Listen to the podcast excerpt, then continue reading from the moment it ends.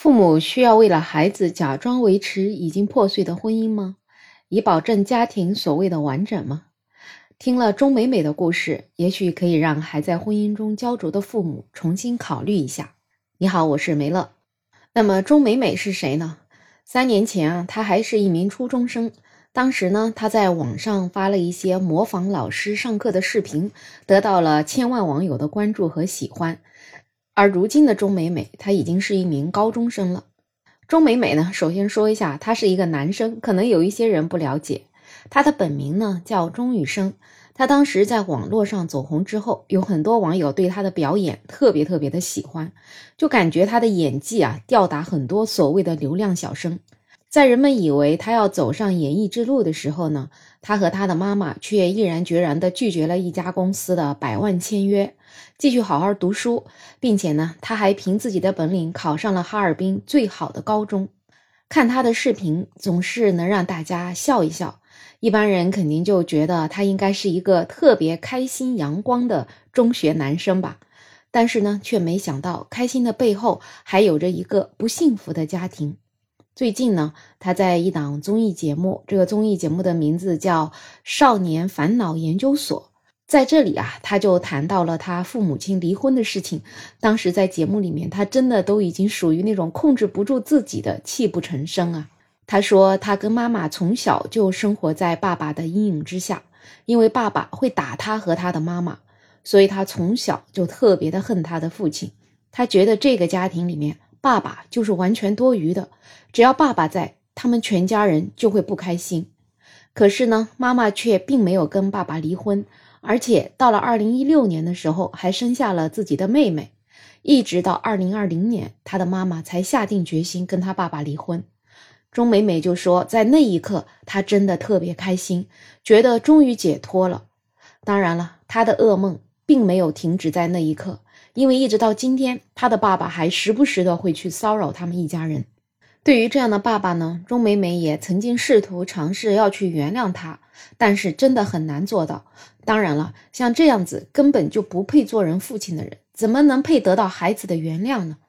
如今呢，这个钟美美也算是少年成名。她说，她就是想拼，希望能成为家里最强大的一个顶梁柱，离开了家暴的父亲。他能够让家人过得更好。其实听到他说到这里的时候，我感觉我自己都要泪崩了。很多孩子到二十多岁，甚至三四十岁，都还能生活在父母温暖的怀抱里，而他呢，一个高中生，却说出“我就是要拼”这样的话，我感觉太心疼了。他真的还是个孩子呀。那节目播出之后呢，有很多网友也来安慰他，而他呢，也发了一篇长文回应网友的关心。父亲的家暴这个事儿到现在确实还像阴霾一样笼罩在他的心里面，但是呢，他也呼吁网友遇到了家暴要用法律来保护自己，而也是因为这样的经历呢，就让他更加珍惜善良这件事情，所以他也说，我一定会自发的平等、公平、尊重的对待女性，也是因为自己淋过雨，所以为别人撑一把伞。当别人遇到这样的事情需要我帮助的时候，我一定会毫不犹豫的帮助。在生活中，家暴这样的情况真的太常见了。有很多的被家暴的妈妈，为了孩子呢，会选择忍气吞声；而家暴男也因为妈妈的忍让而变本加厉。然而，妈妈被家暴了，以为忍了是为了孩子好，但是却不知道这些场景都给孩子的心理造成了很深的阴影。家本来是孩子的港湾，现在呢，却成了噩梦的源头。这对于孩子的性格健康发展有可能会造成不可逆的影响。就算后面可以慢慢调节，可是你看到钟美美就知道这得付出多大的代价呢？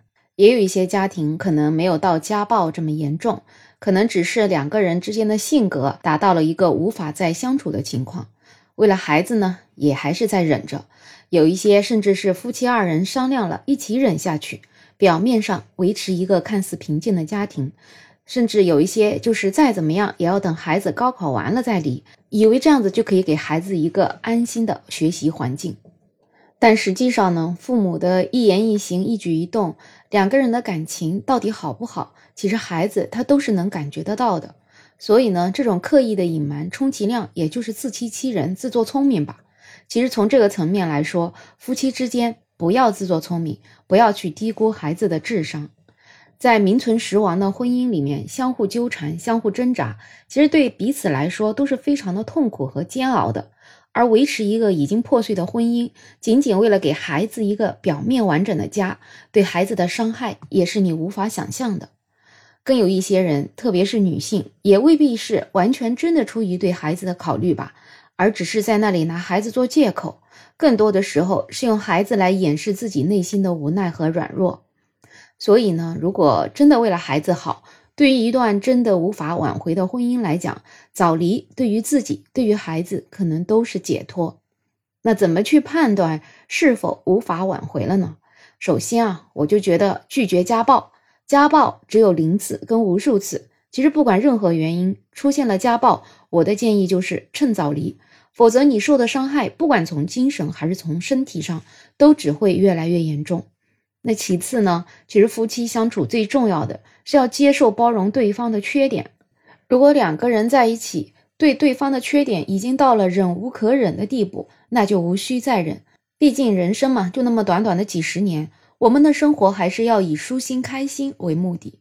只有自己先过幸福了，我们才能有能力让我们身边所爱的人也能够幸福。